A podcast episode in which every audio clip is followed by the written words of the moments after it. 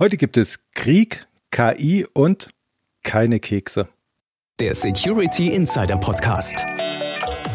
Der Podcast für Security-Profis mit Infos, News und Meinungen rund um IT-Sicherheit. Und hier sind Peter Schmitz und Dirks Rocke. Hallo und herzlich willkommen zum Security Insider Podcast. Für Sie am Mikrofon ist Dirks Rocco und bei mir im virtuellen Studio sitzt wieder Peter Schmitz, Chefredakteur von Security Insider. Hallo Peter, grüß dich.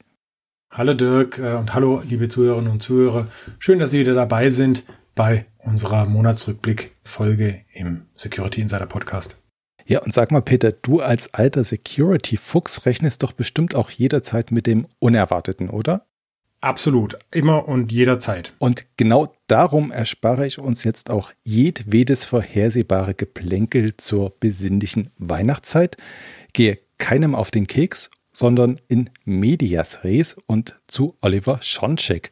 Ist ja auch mal ganz schön, direkt mit dem Datenschutz einzusteigen, oder? Ja, gut, jetzt nicht schön, aber praktisch und hilfreich. Also der Oliver Schoncheck hat sich für uns damit beschäftigt, wie man datenschutzkonforme Softwarelösungen auswählt. Und das ist eigentlich ganz spannend, weil es wird ja häufig behauptet, dass die DSGVO quasi die, die Nutzung neuer Technologien eher behindert, als dass sie sie fördert. Und gerade während der Corona-Pandemie, die hat ja dazu geführt, dass äh, sehr viele neue oder veränderte Lösungen zum Einsatz gekommen sind. Also zum einen natürlich in den Homeoffices und beim Homeschooling, aber eben auch neue Cloud-Dienste. Und bei all diesen Diensten ist es natürlich trotz Krise wichtig, dass die Datenschutzregelungen eingehalten werden. Und wie man das macht, dafür hat äh, der Oliver Schoncheck eben einige Tipps zusammengetragen. So empfiehlt zum Beispiel der Dr. Stefan Brink, der Landesdatenschutzbeauftragte von Baden-Württemberg, dass man Cloud-Dienste entweder bei sich oder im Rechenzentrum eines DSGVO-konformen Dienstleisters eben selbst betreiben solle um die volle Kontrolle über die Kommunikations- und Metadaten zu haben. Also wer mit wem wann kommuniziert hat. Und auch bei der Kommunikation mit Messengern empfiehlt der Dr. Brink, auf den Datenschutz zu achten und statt eben WhatsApp zum Beispiel Threema zu nutzen mein Kommentar dazu ist, wenn das denn immer so leicht wäre, denn es ist ja nicht damit getan, dass man selber äh, den Messenger verwendet. Es müssen ja alle Leute, mit denen man kommunizieren möchte, auch das Ding verwenden. Daran scheitert es nämlich meistens. Es gibt in dem Artikel dann auch noch weitere Tipps von den Landesdatenschutzbeauftragten von NRW und von Bayern, aber ich denke, man hat schon jetzt einen guten Eindruck bekommen, äh, wohin es in, in dem Artikel äh, geht. Und ich will ja auch nicht die ganze Spannung beim Lesen nehmen. Ich habe nur noch ein Thema vielleicht, und zwar bei den Videokonferenztools. Da hat der baden-württembergische Landesdatenschutzbeauftragte noch ein paar hilfreiche Tipps. So solle man eben zum Beispiel darauf achten, dass alle Datenflüsse per TLS nach dem Stand der Technik abgesichert sind. Und außerdem soll der Inhalt zusätzlich per Ende-zu-Ende-Verschlüsselung geschützt sein da wären wir jetzt auch schon wieder bei dem leidigen Thema Ende-zu-Ende-Verschlüsselung. Äh, warum leidig? Das ist doch ein erprobter Ansatz. Ist es, wenn es denn ordentlich implementiert wird. Du erinnerst dich noch an den Eiertanz, den wir im Frühjahr mit der Videokonferenzlösung Zoom hatten? Ach, das meinst du? Ja, gut, das ist doch inzwischen auch äh, eigentlich ganz ordentlich umgesetzt worden, oder? Technisch schon. Allerdings gibt es schon wieder die nächste Gefahr beziehungsweise den nächsten Angriff. Denn so eine sichere Ende-zu-Ende-Kommunikation ist von der Politik offenbar gar nicht wirklich gewünscht. Aktuell beschäftigen sich die Innenminister der EU mit einem Papier, in dem sie sich für eine Überwachung der Ende-zu-Ende verschlüsselten Kommunikation aussprechen. Also das klassische Beispiel wäre hierfür wieder so ein Messenger, wie du es schon genannt hast, wie WhatsApp, auf den dann quasi die Ermittler zugreifen könnten wenn die Ende-zu-Ende-Verschlüsselung gehackt wird. In den bislang bekannt gewordenen Entwürfen ist da zwar die Rede von balancierten Maßnahmen und auch der Datenschutz oder die IT-Security sollten berücksichtigt werden, aber am Ende klingt das dann alles doch sehr nach einer Quadratur des Kreises und das legen auch die Reaktionen aus der IT-Branche bzw. von verschiedenen Bürgerrechtlern nahe. Ich zitiere mal eine Auswahl der Bitkom kritisiert zum Beispiel geplante Hintertüren in Kommunikationsdiensten. Der Chaos Computer Club spricht von einem Anschlag auf die Verschlüsselung und das Forum Informatikerinnen für Frieden und gesellschaftliche Verantwortung spricht von der Aushebelung der Ende-zu-Ende-Verschlüsselung, die dann auch die Falschen trifft und der IT-Sicherheit einen Bärendienst erweise. Bei den ganzen Kritikpunkten gibt es zwei Dimensionen. Für unsere Hörerschaft vielleicht am interessantesten ist natürlich die wirtschaftliche, weil wenn man so eine Ende-zu-Ende-Verschlüsselung knackt, dann hat das natürlich auch Implikationen für die vertraulichen Geschäftsdaten eines Unternehmens, wenn man die übertragen will. Aber auch gesellschaftlich ist es nicht ganz ohne, weil wenn man sowas einmal implementiert, dann hat man auch ein gutes Werkzeug, um die Bürger wieder mal zu überwachen. Und der Anlass für diese ja, für diesen Angriff auf die Ende-zu-Ende-Verschlüsselung, wie sie jetzt vorgesehen ist, sind Terroranschläge. Die eignen sich ja immer recht gut als Argument oder Vorwand, je nachdem, wie man es betrachtet. Beispiele waren jetzt der Anschlag in Wien beziehungsweise das Attentat auf Samuel Paty bei Paris. Allerdings haben wir jetzt in den Dokumenten noch weitere Aussagen gefunden, die dieses harte Regiment gegen die Terroranschläge dann doch ein bisschen in einem anderen Licht erscheinen lassen. Also da geht es dann nicht mehr nur um terrororganisierte Kriminalität und Kinderpornografie, sondern auch um Hate Speech und Rassismus. Und das sind ja Konstrukte, die nicht mehr ganz so eindeutig zu fassen bzw. zu interpretieren sind. Damit möchte ich es jetzt mal beruhen lassen. Alles in allem spricht man aber schon wieder von einer Neuauflage der Kryptowars. Und das ist auch nicht die einzige Front, mit der wir uns diesen Monat auseinandersetzen mussten, denn ähnlich kriegerisch hörte es sich bei Bitdefender an. Die haben nämlich die Ergebnisse des Berichts 10 in 10 vorgestellt und dokumentieren damit eine Art Krieg in der IT-Welt. Was ist damit gemeint? Ein Ergebnis des Berichts lautet, dass 71 Prozent der Top-Manager die Cyberkriegsführung als Bedrohung für ihre Organisation ansehen. Ist jetzt wieder die Frage, warum soll das für die gefährlich sein? Zum einen ganz klar, die Kollateralschäden sind nicht zu vernachlässigen. Also wenn sich die Staaten bekriegen und dann Infrastrukturen ausfallen, also man denke jetzt an Kommunikationsnetze oder Stromnetze, dann hat das natürlich auch Auswirkungen auf Unternehmen. Und zum anderen denkt Bitdefender dabei auch an bunt zusammengewürfelte international agierende Gruppen, die sich an den Taktiken staatlicher Akteure orientieren, also sogenannte APT-Teams, Advanced Persistent Threat Teams.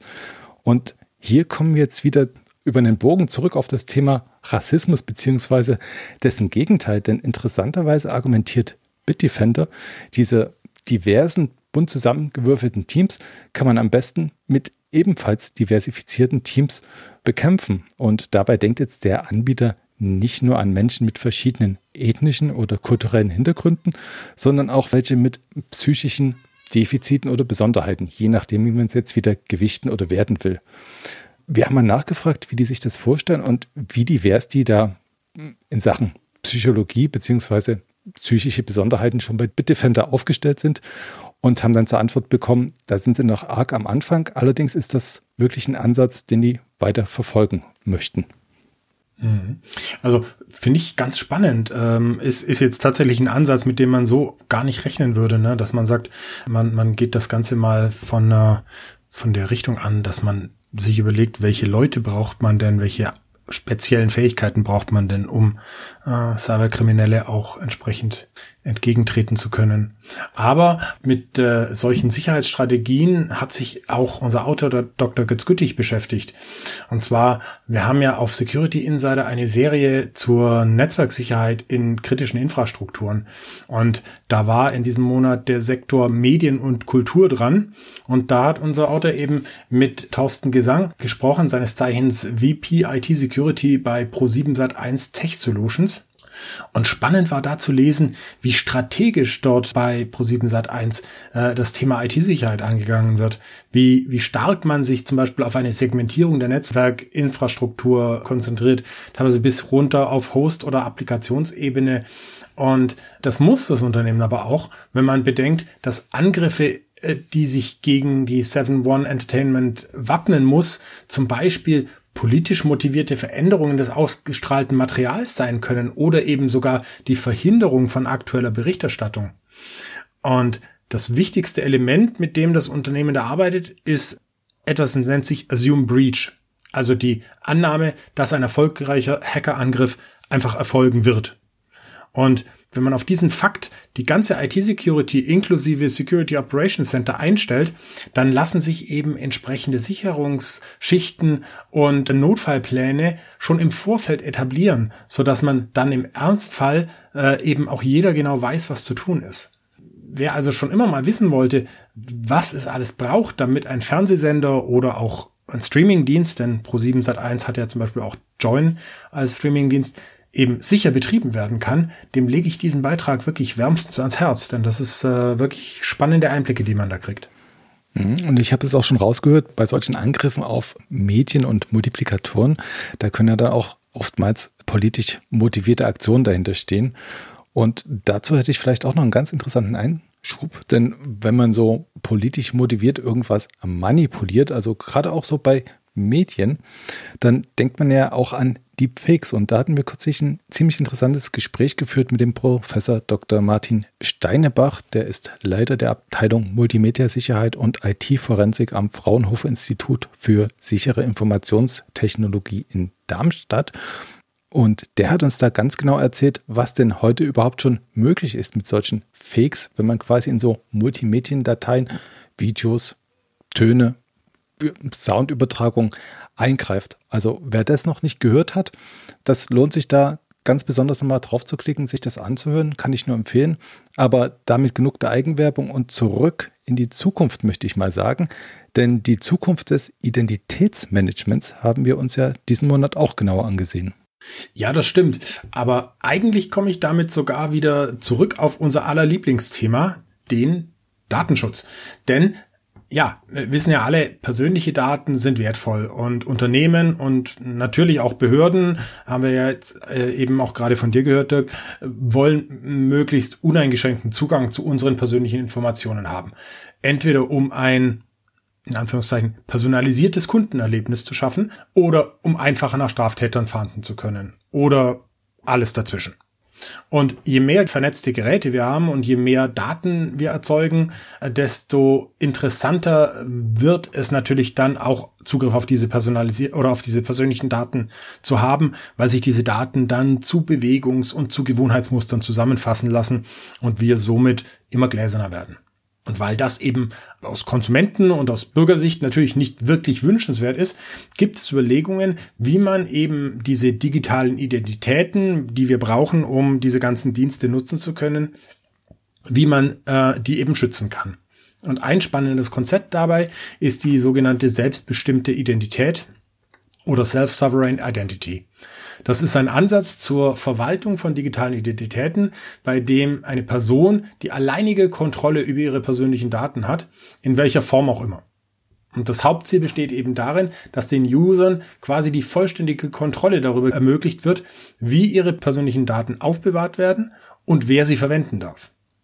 Und dass man das auch, und das ist quasi da eigentlich der wichtigste Aspekt, ähm, dass man das Ganze auch wieder rückgängig machen kann. Und da kommen wir dann jetzt zur Blockchain, denn die soll jetzt eben dabei helfen, dass Nutzer sich mit einer digitalen Identität identifizieren können und gleichzeitig über die Blockchain unveränderlich festgehalten wird, wer wie lange Zugriff auf die Daten hat. Und das System heißt Self-Sovereign Identity with Zero Knowledge Proof, also selbstbestimmte Identität mit null Kenntnisbeweis. Und wie das Ganze funktionieren kann, das hat uns der Dave Elliman in seinem Artikel wirklich detailliert beschrieben. So, da möchte ich gar nicht wirklich viel tiefer mehr reingehen. Dave ist übrigens der Head of Technology bei der globalen IT-Beratung ThoughtWorks.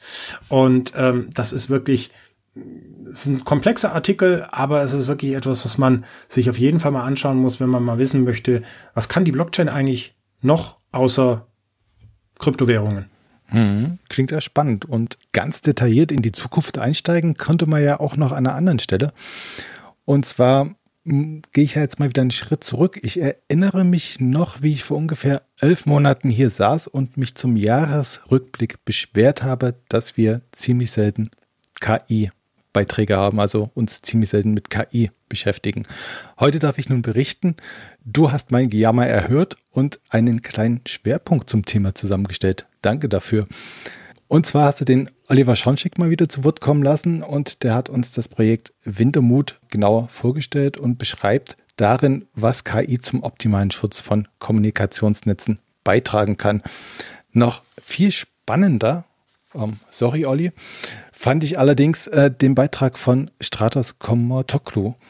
Der ist von Microsoft und jetzt nochmal der Blick zurück. Wir hatten ja damals gesagt, dass KI schon ziemlich oft in der Security-Welt angewendet wird, dann allerdings als Teil von Lösungen und deswegen gar nicht so sehr sichtbar ist für uns. Und unser Autor hat nun gesagt, wie das Ganze funktioniert. In dem Artikel können wir nun genauestens mitverfolgen, wie Microsoft per Machine Learning eine neue Variante des Bonded-Wurms enttarnt hatte.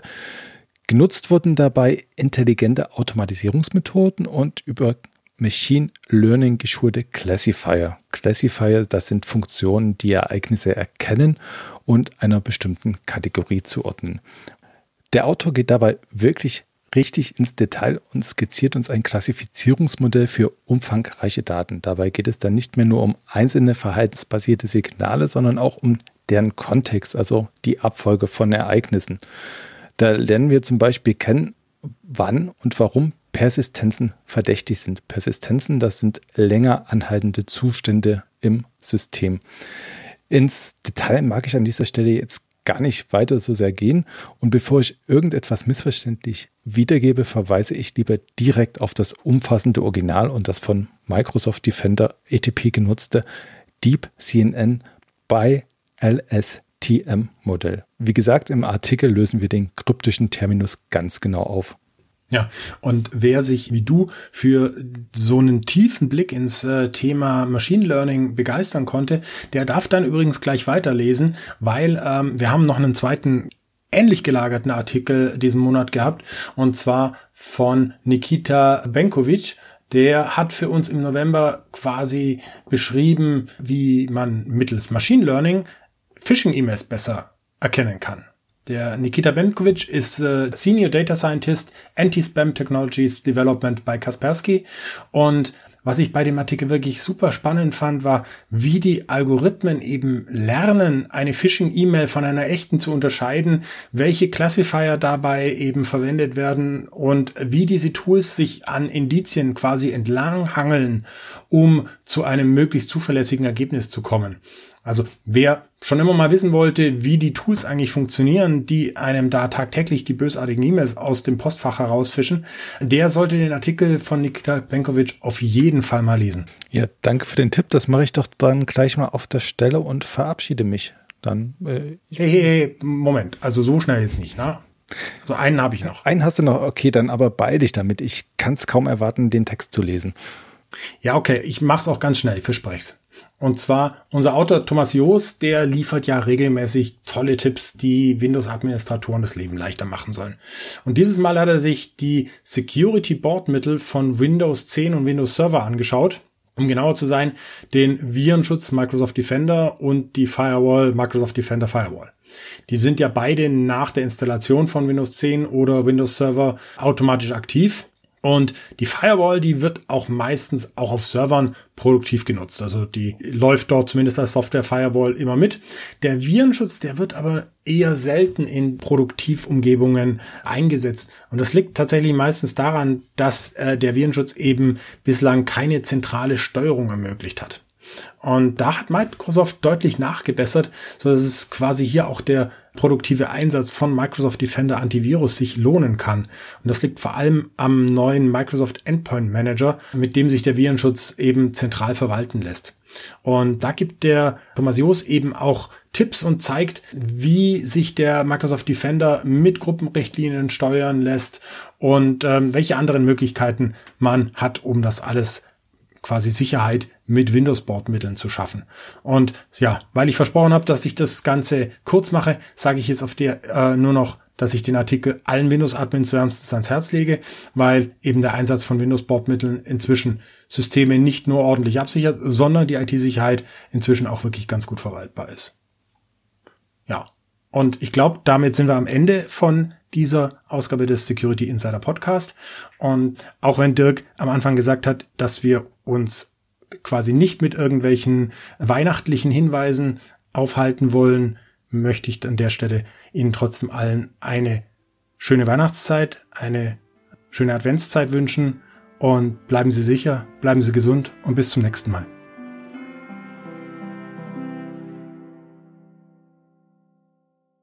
Das war der Security Insider Podcast. Der Podcast für Security-Profis mit Infos, News und Meinungen rund um IT-Sicherheit.